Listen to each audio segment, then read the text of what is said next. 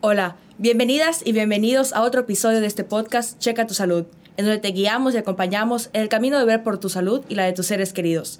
Yo soy María José García y hoy me encuentro con la licenciada en nutrición Lorelei López para abordar un tema que es muy importante hoy en día, la alimentación consciente.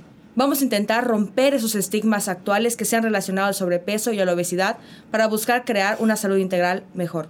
Lorelei, ¿cómo te encuentras? Hola Majo, mucho gusto, muy bien, gracias, muy feliz de estar aquí contigo el día de hoy. Pues no me queda más que agradecer que hayas hecho un espacio para pues todos nosotros en tu agenda para platicar acerca de este tema ilustrarnos un poco de este enfoque ya profesional de tú como nutricionista. No me gustaría que adentráramos más en el tema sin que nos hablaras un poco acerca de ti, de quién eres, de por qué haces lo que haces.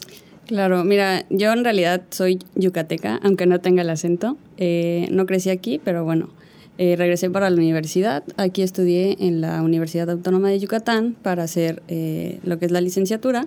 Y años después decidí tomar un diplomado en psicología de la nutrición y bueno, recientemente acabo de concluir otro diplomado en lo que es la educación en diabetes y que bueno, este tema eh, pues es de, vital importancia, ¿no? Y que año con año pues ha, seguido apareciendo. Eh, ¿Cómo llegué a ser nutrióloga? La realidad es que me encanta comer, me encanta cocinar y siempre eh, me, ha importado como que cuidar de mi salud, ¿no? Entonces al unir estas dos vertientes, pues bueno, llegué a lo que es la licenciatura en nutrición. Eso se me hace muy interesante porque uno de los objetivos que me gustaría que logremos hoy es hablarle a esas personas que la palabra dieta, que la palabra, eh, la frase bajar de peso, las, las hace entrar en crisis, ¿no? Que la dieta pareciera algo que temer, algo fuera de lo normal, ¿no? Y toda esta concepción social que hay alrededor de cómo nos vemos y qué comemos y la relación que como personas tenemos con la comida.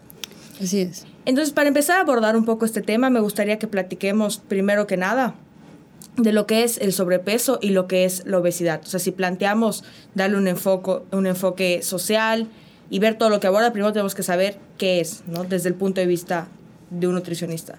Claro. Eh, si tomamos en cuenta la, definición que nos da la Organización Mundial de la Salud, eh, la obesidad como tal es una eh, condición, por así decirlo, que se considera crónico y degenerativo, ¿no?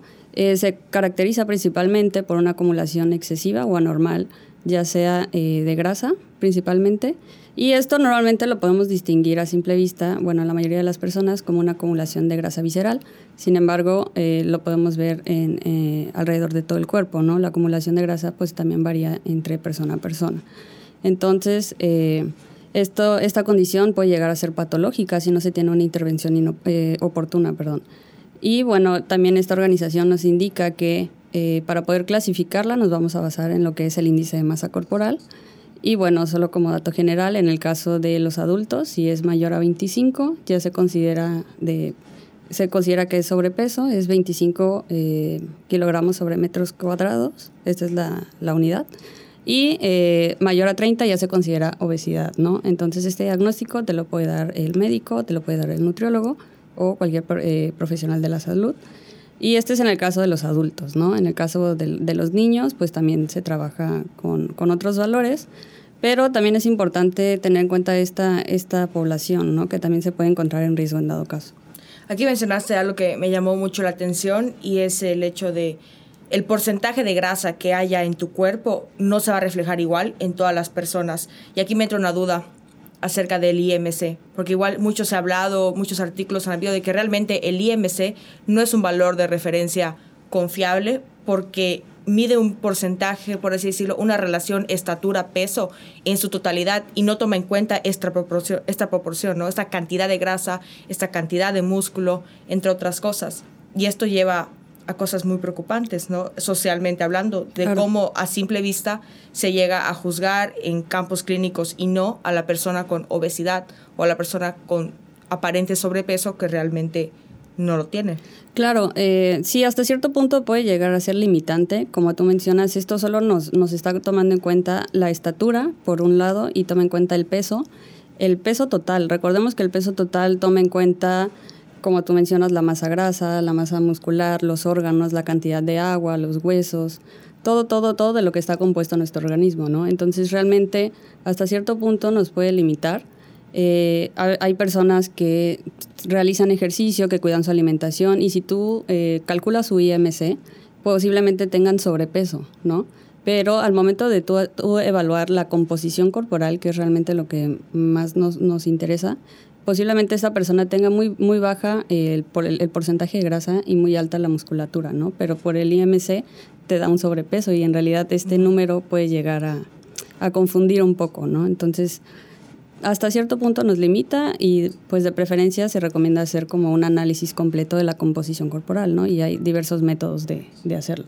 Claro, no guiarse únicamente por un número total o incluso es muy común, ¿no? Nosotros nos pesamos en nuestra casa y muchas veces estás a dieta y haces ejercicio y no bajas, incluso subes y si no sabes todo esto, pues crea mucha confusión, ¿no? Sí, confusión y frustración también, o sea, tú bueno, a muchos pacientes les pasa que se quieren empezar todos los días o tres veces a la semana.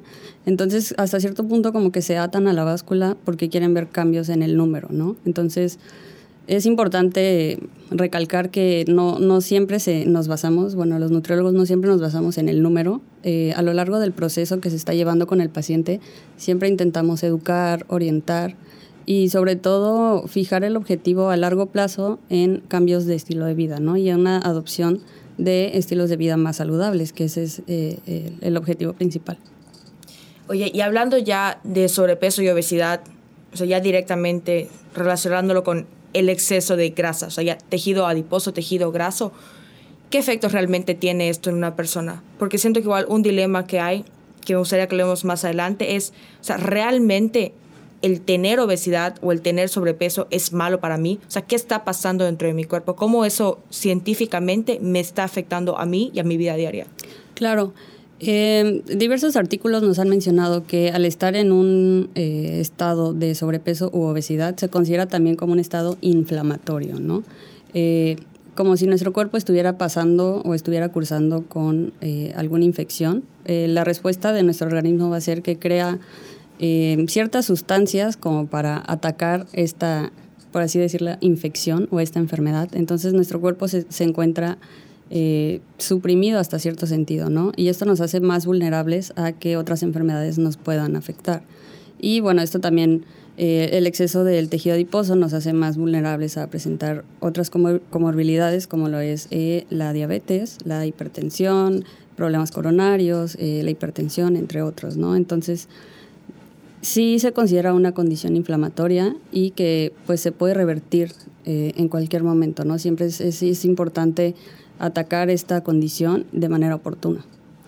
Claro, y creo que es de este concepto que es meramente científico, que se conoce de años, que está súper respaldado, que ahorita, hoy en día, pues ya hay como un, un, choque de ideas, ¿no? Este choque científico con este choque pues más social, más psicológico, donde ya se identifica a cualquier persona con sobrepeso u obesidad como una persona no saludable, ¿no? Como una persona enferma. Y hay este choque entre no necesariamente, ¿no? Volvemos a lo anterior, de que no porque una persona se vea, según tú o según yo, con sobrepeso u obesidad, de ley es una persona que no es saludable, pero tampoco hay como que ignorar esa parte que es real, que viene del hecho de es un proceso inflamatorio, o sea, si hay cambios en tu cuerpo y no son cambios meramente pues benéficos, porque si no, pues pues todo sería libre y no existirían muchas carreras y muchos tratamientos. Claro. Pero igual esto nos orilla como sociedad o nos ha orillado algo muy triste que es esta presión social que ha cambiado la percepción de la alimentación, que ha cambiado la percepción de nuestros cuerpos y que orilla a muchas personas a a tener estos conceptos erróneos en su vida acerca de, de, lo que come, a tener una relación mala o como está de moda, ¿no? Tóxica con los alimentos y derivar trastornos de conducta alimentaria, entre otras cosas, que son cosas graves. Claro. Y que realmente parten de, de cómo la sociedad ha proyectado, en lugar de para bien, o sea, de motivar a la gente a atacar este problema, a pues no sé, avergonzar a las personas o hacer este body shaming o la gordofobia que existe hoy en día. Entonces a mí me gustaría que nos comentes, pues tú tienes este diplomado claro. en la parte psicológica, ¿cómo abordar todo esto? ¿Cómo ves tú este fenómeno social que está ocurriendo, este choque entre el amor propio y la sociedad y los conceptos como gordofobia y la ciencia, que pues consta que sí es algo patológico? Claro. Y sí, esto viene, yo creo que hemos crecido gran parte de, esta influencia que hemos tenido en cuanto a percepción de lo, de lo sano y de lo saludable. Gran parte se debe pues a las redes sociales, a eh, el estereotipo que nos venden, el falso estereotipo que nos venden la, la, industria, los modelos. Digo, recientemente pasó un caso de una modelo, ¿no? Que eh, el cuerpo perfecto es aquel eh, cuerpo en el caso de la mujer que no tiene casi porcentaje de grasa, que tiene un abdomen definido, que no tiene celulitis, que no tiene acné. Entonces las personas se creen este falso concepto del cuerpo ideal y siempre lo relacionamos con el cuerpo saludable, ¿no? Entonces vemos un cuerpo que a lo mejor para nosotros no es mmm, como que no cuadra con lo que nosotros cre creemos que es el ideal perfecto, entonces enseguida la, la, misma sociedad ataca, ¿no? Y es lo que tú dices, empieza a hacer lo que es el body shaming. Eh, el body shaming puede, puede llegar a ser muy, muy cruel. Eh, eh, se ha visto que estas personas que padecen sobrepeso u obesidad pueden, pueden cursar con diversos tipos, sobre todo de depresión. Pero nos comentabas acerca de pues cómo la sociedad y esta percepción van empujando a la gente, ¿no? A tener esta relación, mala relación con, con sus alimentos en comparación a lo que ven y lo que se considera saludable. Claro, ¿no? claro. Y bueno, eh, como te decía, el, esto puede cursar desde algo muy leve, como unos comentarios o eh, apodos, que también, bueno, no es que sea algo leve, sino que a veces tenemos esa idea de que, bueno, es un chiste. Está normalizado. Está normalizado y está aceptado por la sociedad que un chiste, el que te digan, hey gordito, hey gordita, y tú lo ves como, bueno, es, es una seña de cariño a lo mejor, ¿no? Pero no sabemos qué es lo que está realmente viviendo esta persona, ¿no? No sabemos la lucha que por la que está pasando dentro de la cabeza, eh, todo lo que le ha costado, a lo mejor si ya empezó este proceso con un nutriólogo, con un médico, todo lo que le costó llegar a este punto. Entonces, para nosotros es como algo eh, normal, por así decirlo, y que no está bien, sabemos que no está bien, ¿no? Y yo creo que otra, otra cosa importante también es eh, siempre el, el, lenguaje que estemos manejando, tanto como profesionales de la, de la salud como eh, familiares, amigos, compañeros de trabajo, que evitemos este, estigmatizar a las personas y evitemos poner apodos, ¿no? Que eh, esto pues sí puede ser muy, muy perjudicial. Muchos pacientes también pueden llegar a actitudes muy y actividades extremas eh, a tal grado de pues querer, querer como tú mencionabas, ¿no? Los trastornos de la alimentación, que a lo mejor es una persona que empezó con sobrepeso y obesidad, u obesidad en la niñez, en la adolescencia, y cuando es mayor de edad ya está cursando con un trastorno de la alimentación, ¿no? Y esto es parte del bullying, de los apodos y todo este body shaming que se llevó a lo largo de la vida.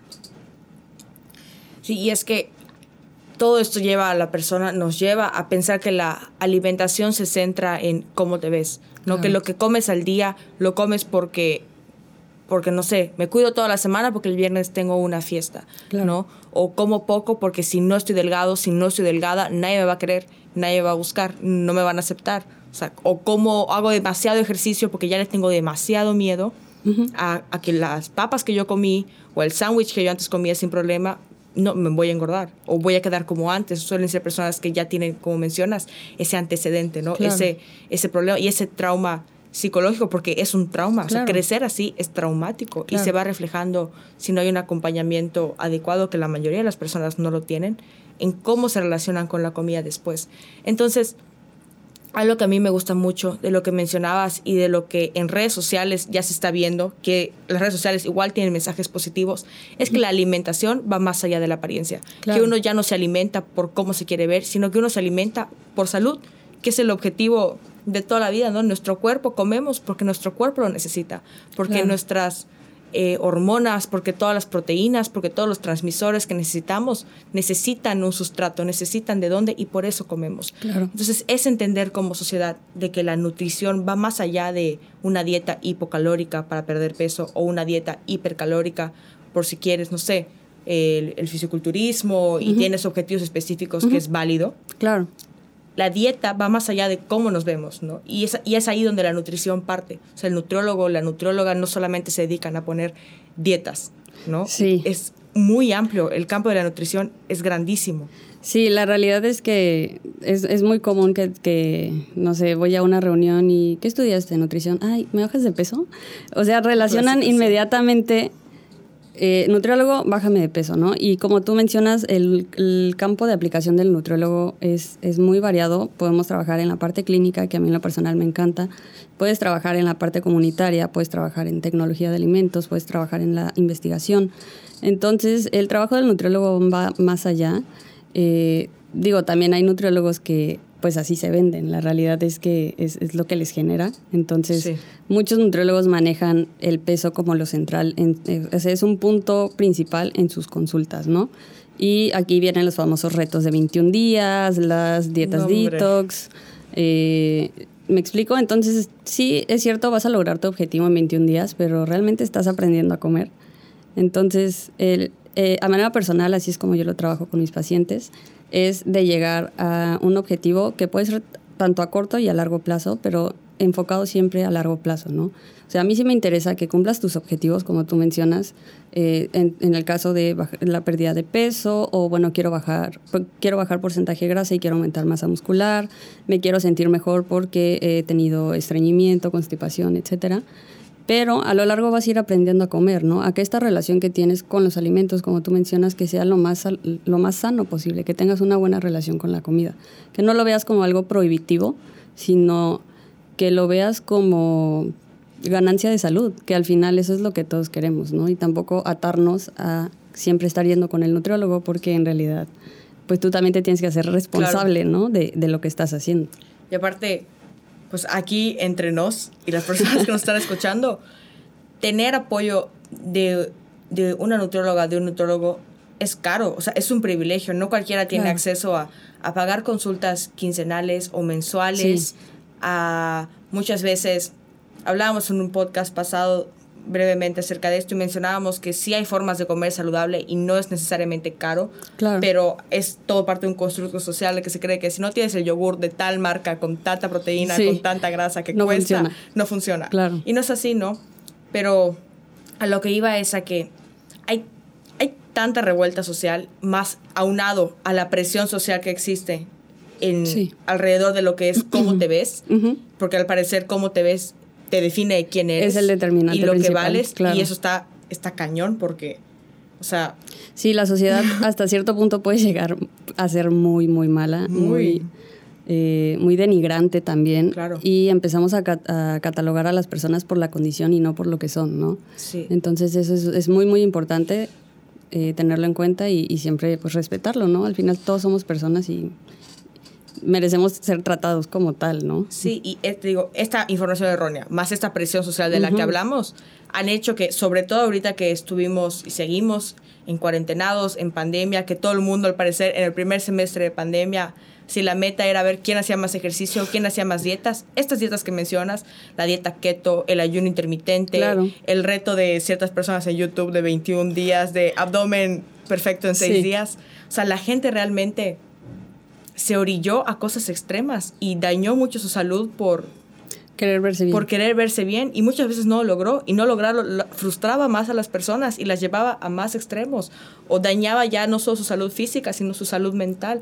Sí, claro. Y también, bueno, en general la pandemia yo creo que a todos nos afectó en cuanto sí. a salud emocional sí, y mental. Totalmente, claro. Entonces, sí, como tú dices, yo creo que siempre debemos de acudir con, con personal que esté capacitado, evitar seguir dietas de moda. Eh, si, si a lo mejor estás interesado o te da curiosidad conocer sobre la dieta keto, sobre el ayuno intermitente, o a lo mejor te atreves y, y, quieres intentarlo, pues siempre capacitarte con alguien, ¿no? O sea, acudir con personal, con un nutriólogo, preguntar, eh, aclarar dudas y todo esto, y sobre todo el, nutriólogo te dirá si eres eh, candidato para alguna de este tipo de dietas, ¿no? O estas modas que existen. Entonces, pues sí, mi recomendación sería esa, que, que primero aclares tus dudas y si te quieres aventar y el nutriólogo te lo permite, que lo intentes. Y qué bueno que lo mencionas porque es esto, o sea, la dieta, la, la, dieta cetogénica o keto y el ayuno intermitente no es que haya que satanizarlo, sino que no es para claro, cualquier persona. Claro.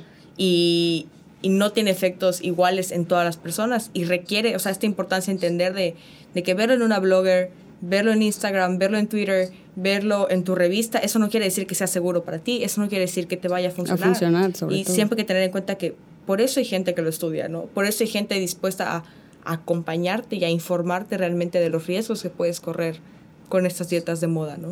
Claro, y, y, también saber sobre los protocolos que existen, ¿no? Sobre todo en el ayuno existen protocolos muy, muy, muy extremos que a la gente se somete porque quieren bajar de peso. Entonces busquen, buscan una solución rápida y sí es cierto, como te mencionaba antes, van a, van a, va a haber una pérdida de peso, pero también se ha demostrado que aquellos que logran una pérdida de peso rápida, pues lo más probable es que también la recuperen rápida, ¿no? Que es el famoso rebote. Y este rebote puede ser eh, tanto la ganancia de peso previo o incluso mayor, ¿no? Porque en todo este proceso no hubo realmente una educación, no hubo un trabajo entre la relación que tienes con la comida, ¿no? Y esto lleva a las personas, y lo puedo decir desde mi experiencia propia, cuando haces una, una dieta y no, no llegas a tus objetivos, o cuando estás en una dieta y te sales, por ejemplo, rompes tu dieta, por así decirlo, te comes algo que no deberías y luego ves que no llegas a tus, objetivos y que tal vez incluso te alejaste, hay un sentimiento en común que es la culpa. Claro. Esa culpa de llega un punto donde ya cuentas las calorías como loco, como loca, de que ya te comes algo que según tú no debías comer, que estaba prohibido y te sientes mal el resto del día y te empiezas a dar adjetivos a ti mismo o a ti misma o escuchas que la gente con, con mucha fluidez y con calma dice, ay no, porque hoy salí a cerdear con mis amigas, ¿no? De que no, hoy me pasé de gorda porque esto, y es como, óyeme, o sea, no puedes usar esas palabras a la ligera. ¿Desde cuándo gordo y gordo es un insulto? O sea, ¿por qué seguimos usando esos adjetivos incluso con nosotros mismos? Claro. Y no nos damos cuenta de que dañamos eso, nuestra relación con la comida. O sea, ese sentimiento de culpa, que es lo que realmente orilla a tanta gente a, pues... A tomar actitudes muy extremas. O sea, bueno, yo creo que hay niveles, ¿no? Pero sí, normalmente eh, yo lo he observado más en pacientes que ya están sometidos a un régimen, que era lo que te decía, no sabes por lo que pasó ese paciente, tal vez tuvo que ahorrar, tuvo que ir con un psicólogo, tuvo que trabajar consigo mismo para poder tomar la decisión de, oye, ¿sabes qué? Quiero comenzar, quiero ir con un nutriólogo, voy a invertir en mi alimentación y mi salud. Entonces, sí, no sabemos por lo que está pasando y a ellos les cuesta mucho más trabajo eh, lo que tú mencionas. Eh, seguir con el plan puede ser un tanto puede ser un tanto difícil y cuando tienen este sentimiento de culpa, sobre todo porque se salen del plan, porque quieren eh, darse un gustito, este sentimiento de culpa puede llegar a ser muy extremo, ¿no? Desde actividades compensatorias hasta la privación total de la comida, ¿no? El, ejercicio excesivo y, bueno, muchas cosas que, que pueden llegar a ser con tal de que su peso no se vea afectado por esta culpa que tienen, ¿no? Que es un sentimiento normal. Yo creo que todos hemos sentido culpa alguna vez pero sí, en el caso de la alimentación puede llegar a ser muy, muy dañino. Claro, y en este proceso de, de aprender de alguna forma a querer la comida, porque es fácil diciendo, amo comer, pero sé comer, o sea, realmente mi relación con la comida es saludable y no saludable en el sentido únicamente de qué como, cuánto como, a qué hora como, sino de cómo me siento yo con lo que estoy comiendo, o sea, cuál es mi percepción de por qué como lo que como, ¿no? De tener esa alimentación, bueno, se escucha mucho la palabra alimentación intuitiva, que es eso de que saber reconocer cuando tu cuerpo necesita alimento, saber reconocer que comer es una necesidad, o sea, que no comes por un objetivo, comes porque es algo que necesitas. Y, empezar a tener esta alimentación consciente, ¿no? Esta, este saber que lo que estoy comiendo tiene un beneficio en mí y ese beneficio va más allá de la talla que quiero lograr o la talla que tengo, que puedo comer algo rico todos los días en todas mis comidas, que no me toque privar de ningún alimento, pero que esto no quiere decir que yo me vaya a acceder todos los días. O sea, ¿cómo, cómo iniciar este, este camino de comer conscientemente? Claro, eh, primero podemos diferenciar en cuanto a la alimentación intuitiva, como tú mencionas, ¿no? Es comer cuando eh, siento hambre, ¿no? Y desde aquí podemos empezar a reflexionar un poco en cuanto a esta hambre que estoy sintiendo, ¿es un hambre emocional o es un hambre fisiológico? O sea, este hambre que estoy sintiendo es relacionado a a la ansiedad, al estrés, al examen que acabo de presentar, a la entrevista de trabajo que va a ser mañana, o realmente estoy sintiendo hambre fisiológica porque mi cuerpo me lo está pidiendo, ¿no? Entonces es, empezamos a reflexionar sobre el tipo de hambre que tenemos y es cuando nos empezamos a preparar para comer, ¿no? Que esto es lo que nos plantea la, alimentación consciente, que se basa principalmente en estar en el aquí y ahora, en reconocer lo que estoy haciendo, en lo que estoy comiendo y prepararme de la mejor manera para poder disfrutar mis alimentos, ¿no? Estar completamente enfocado y ser consciente de todo lo que eh, involucra como tal la alimentación.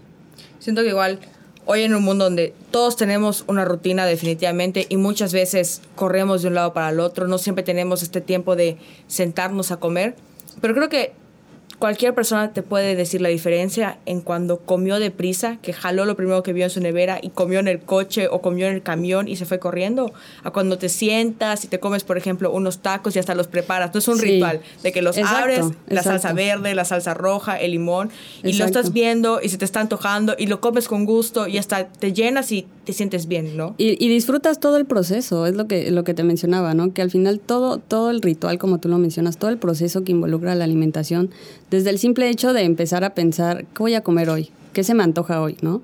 No como tú dices, bueno, voy a hacer unos tacos y le voy a poner salsa y se me antoja ponerle chile y me encanta. Entonces desde ahí tú ya te estás, te estás imaginando los tacos. Yo estoy salivando ahorita. Ahorita saliendo vas a ir a comprar tacos. Totalmente. Entonces desde ahí empieza todo el proceso, ¿no? Entonces, bueno, en el caso de que vivas solo o algo así, te empiezas a preparar los tacos, guisas la carne y todo esto. Entonces el ritual comienza desde ahí, desde empezar a pensar qué es lo que voy a comer, ¿no? Nos estamos preparando y posteriormente, bueno, cuando vamos a comer de manera general, pues es ser consciente, evitar distracciones, eh, enfocarnos en lo que estamos comiendo, que realmente lo estoy disfrutando y que sé que lo que estoy comiendo me va a satisfacer, ¿no? Y que me va a hacer bien.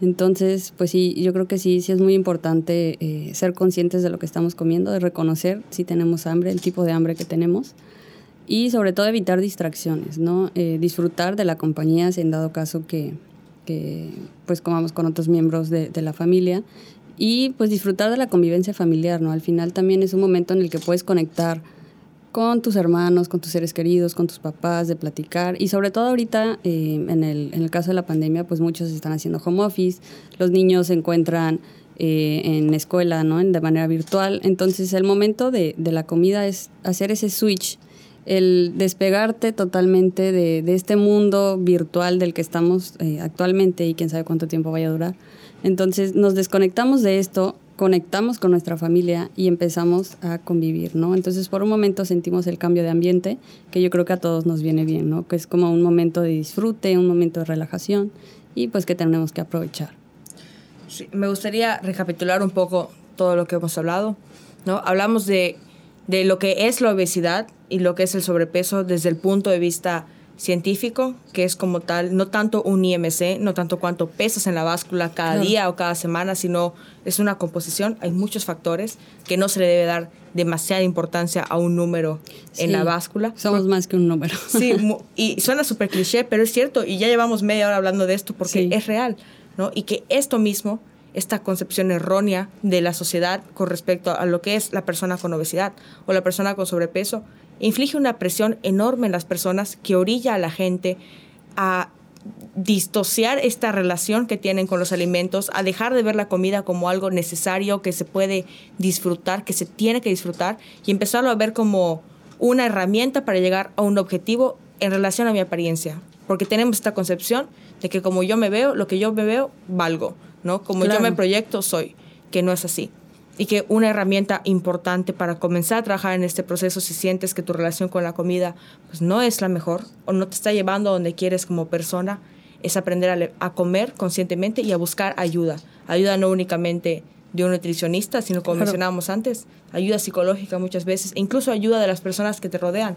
Claro. Porque es muy común bueno yo lo he visto en muchas personas que una persona tiene una meta pero a esa persona tiene un plan alimenticio, pero todos alrededor comen chicharra, comen pizza. La, sabotean. Sí, sí, y la pobre persona es así que aferrándose a sus objetivos, así proyectando sus metas. Su lechuguita. Ajá. Sí, todos con su taco. Y este apoyo familiar, o sea, este buscar igual una red de apoyo más allá de lo profesional, más en lo personal, es clave, claro. Para igual como sociedad. O sea, si tú ya estás escuchando esto acá en el podcast, si tú ya lo has leído antes, si eres personal o no de la salud, tomártelo en serio. ¿no? Cambiar este tabú y este estigma alrededor de la obesidad y el sobrepeso es muy importante para mejorar no solo la salud física y cómo eso se refleja en otras enfermedades con las que está relacionada, sino la salud mental de las personas en una sociedad. Y pues ya hablé mucho, perdón.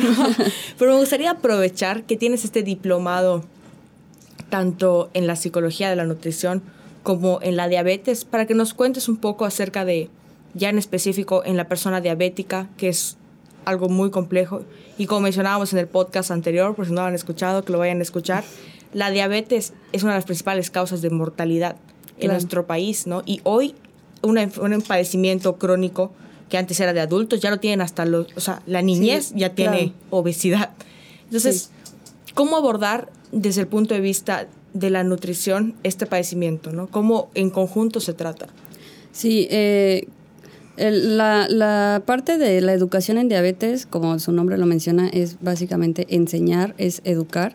Y la nutrición es, es parte de esta. No te podría decir que es el 100% del tratamiento en, en, un paciente con diabetes. La realidad es que no. A través de diferentes sesiones, a, través de diferentes seguimientos, se van a ir trabajando, son siete comportamientos en lo que se aborda la parte psicológica y emocional, se trabaja la parte de la alimentación, se trabaja la parte del ejercicio, se trabaja también lo que es el automonitoreo, que la persona conozca los medicamentos que está tomando, por qué los está tomando, eh, qué más, la eh, prevención también de los riesgos, o sea, son diversos comportamientos que se van a ir trabajando y que eh, cuando tú haces la, primera intervención con el paciente, la primera visita, ahí, bueno, después de realizar el análisis, la historia clínica y todo esto, tú como educador priorizas realmente puedes observar qué tanto sabe el paciente sobre su condición, qué tanto está trabajando en su condición para poder mantenerla controlada. Y es cuando tú como educador intervienes, ¿no? Eh, eh, al final, el objetivo principal de la educación en diabetes es que el paciente eh, se pueda responsabilizar de su enfermedad, que pueda tener un control de su enfermedad sin necesidad de depender al 100% de un médico, de un endocrinólogo o de un nutriólogo. ¿no? A través de todas las sesiones se les va a enseñar y lo que se busca es que se tenga este como empoderamiento, en donde el paciente va a ser un participante activo, ¿no? Normalmente estamos acostumbrados, digo, me ha tocado ser paciente también, y haces lo que te dice el médico. Es como, te vas a tomar esto tres veces al día y te vas a sentir mejor. Y tú solo dices, sí, ok, está bien. Entonces no hay esa participación activa de, oye, pero ¿por qué? Eh, qué, hace este medicamento y qué pasa si no lo tomo y qué otras alternativas tengo. Entonces, esta participación activa es la que buscamos con la educación en diabetes, ¿no? En donde si presenta eh, algún, alguna situación, si se le baja la glucosa, si se le sube la glucosa, él pueda tomar las riendas de su enfermedad y poder resolverlo en ese momento. Obviamente los educadores, los nutriólogos, los, el médico de cabecera o el endocrinólogo somos acompañantes a través de todo este proceso, pero al final el paciente es el que se tiene que responsabilizar de sí mismo, ¿no? No siempre dejar esta responsabilidad en los demás, sino también tengo que ser consciente y esto a la vez le va a ayudar a que tenga un mejor control porque bueno, hay, hay, muchas personas que viven con diabetes que no se toman ni siquiera la glucosa, ¿no? Creo que lo mencionaban en el podcast anterior. Y es como, ¿cómo puedes saber que te estás yendo bien, que te, está que te estás cuidando, que los medicamentos que estás tomando, que la alimentación que estás teniendo es buena o no? Si no puedes tener un correcto autocontrol, ¿no? Entonces, todo esto se trabaja a través de las sesiones educativas y bueno, desde mi parte de la nutrición, también intervengo en lo que es el plan nutricional para las personas que viven con diabetes. Y bueno, también hay otros personales de la salud, como es el, el médico, el, el, enfermero, la enfermera, el odontólogo, que también pueden ser educadores en diabetes y van a actuar desde su profesión, ¿no? En mi caso me compete la parte nutricional y en la parte de educación. Claro, y no es, no es necesariamente que hablemos de un ponerse coloquialmente hablando al tú por tú con el profesional, sino esta participación activa, ¿no? Como ya mencionamos en otros podcasts, y espero lo sigamos mencionando porque es muy importante, ese, ese trabajo de dos, porque si la nutrióloga o la doctora o quien sea te den un plan perfecto, claro. si el paciente o la paciente no tienen este interés en apropiarse de alguna forma de lo que padecen, de conocer sobre sí mismos, porque es algo que ellos ya van a vivir, pues el tratamiento, por más perfecto que esté, no va a funcionar, ¿no? Y aunque el profesional o la profesional esté detrás y recordándole de que, señora, ¿cómo va? Señora, esto, lo otro, a fin de, a fin de cuentas, esa puerta cerrada, lo que pase dentro de la casa de cada quien, pues no depende ya del profesional y es muy importante esta parte de educación que ya no solo recaiga en es que la doctora o el doctor o el nutricionista que sí tienen la obligación de explicarme cómo funciona, sino que yo igual tengo que tener ese interés de preguntar, ¿no? De cuestionarme de qué, qué me está dando, cómo funciona, sacar mis dudas e informarme, ¿no? Sí, y también pasa que, bueno, no sé, eh, algunos de que trabajan sobre todo en sector salud te dan el diagnóstico de, de, la diabetes, ¿no? Y muchas veces sabemos que el sector salud está muy saturado, hay muchos pacientes, no se toman realmente el tiempo de poder explicar, ¿no? Lo que es el padecimiento, eh, las consecuencias que puede tener si no te cuidas, cómo puedes llevar un mejor control, el equipo multidisciplinario con el que puedes acudir en dado caso. Entonces, para eso estamos los educadores en diabetes, para poder orientar a los pacientes, para poder resolver dudas, para acompañar sobre todo y educar a lo largo de todo este proceso, ¿no? Que pues la realidad es cada vez más común, como mencionabas, hasta en paciente pediátrico, entonces pues yo creo que es algo muy muy relevante y siempre debemos de tener en cuenta, ¿no? Sobre todo las pacientes, los pacientes que viven con diabetes, eh, no sé si ya habían escuchado sobre los educadores en diabetes, pero pues es una muy buena opción para conocerse a sí mismos, conocer su condición y sobre todo tomar las riendas de, de su salud. Y es que realmente parece broma, pero no es broma, es anécdota. A veces a consulta llegan hombres y mujeres y les preguntas, ¿tiene alguna enfermedad, algo crónico, hipertensión, diabetes? No, no, no, nada. ¿Toma algún medicamento todos los días? Sí. Sí, mm, metformina, me, toma metformina. ¿Sí? ¿Hace cuánto tiempo? Ah, pues hace 15 años. Y es como... ¿Y sabe por qué? No. No. o sea, y es una persona que es diabética. Entonces, claro. si está tomando medicamentos, porque, bueno, punto bueno, los está tomando, confía en su, en su médico o en su médica, punto bueno, pero ¿cómo es posible, no? Que las tome y no sepa ponerle nombre a su enfermedad. O sea, y eso igual nos compete a nosotros como personal de salud enseñar a las personas, pero también como pacientes, ¿no? Este punto sí, preguntar. De qué, me estoy tomando todos los días? Involucrarse, ¿no? Que es lo que te, que te decía, que seas un participante activo, o sea, involúcrate realmente, cuestiona, busca otras alternativas, o sea, a lo mejor si te están dando un medicamento y está muy caro, puedes conseguir otro medicamento que esté más barato. Claro. Entonces, y esto en medicamentos, en el caso de insulinas, de eh, diferentes alternativas para inyecciones, para muchísimas cosas, ¿no? Y que esto también, o sea, se trabaja muchísimo en, en las sesiones educativas, ¿no? No es un proceso rápido, de realidad. Eh, tampoco la parte de orientación nutricional no son soluciones rápidas, siempre lo vemos como eh, un proceso a largo plazo, pero que poco a poco vas a ir ganando salud y, al final es como vas a ir como en una en un triciclo, ¿no? Vas a ir vas a ir eh, rodando hasta que eventualmente te soltemos y tú solito te vas a hacer cargo de ti. ¿Qué es lo qué es lo ideal? ¿Qué es lo ideal? Y digo, bueno, las personas que nos estén escuchando, tal vez se hayan sentido identificadas con la primera parte, tal vez con esta no tanto, pero algo importante de la educación en diabetes y en educación para alimentación es este apoyo igual en casa. O sea, tú tal vez no seas diabético o diabética, pero tal vez tus papás sí, no tal vez tus abuelitos sí, y tú tienes igual pues la información ahora, el, poder ir y preguntarles y sacarlos de dudas y ayudarlos a saber para que estas personas igual se vuelvan autosuficientes. Claro. Y bueno, la verdad es que Siento que ha sido un episodio muy enriquecedor. Te quiero agradecer muchísimo por todo lo que nos has comentado. Y pues recordarle igual a las personas que nos están escuchando que si necesitan o requieren apoyo en cualquiera de estos temas, nos pueden contactar tanto en Checa, en la página de Checa que estamos en Instagram, en Facebook y el link está ahí. Y también pueden contactar directamente a nuestra licenciada en nutrición en sus redes sociales. Claro, sí, sí, si me quieren contactar puede ser a través de Facebook o de Instagram.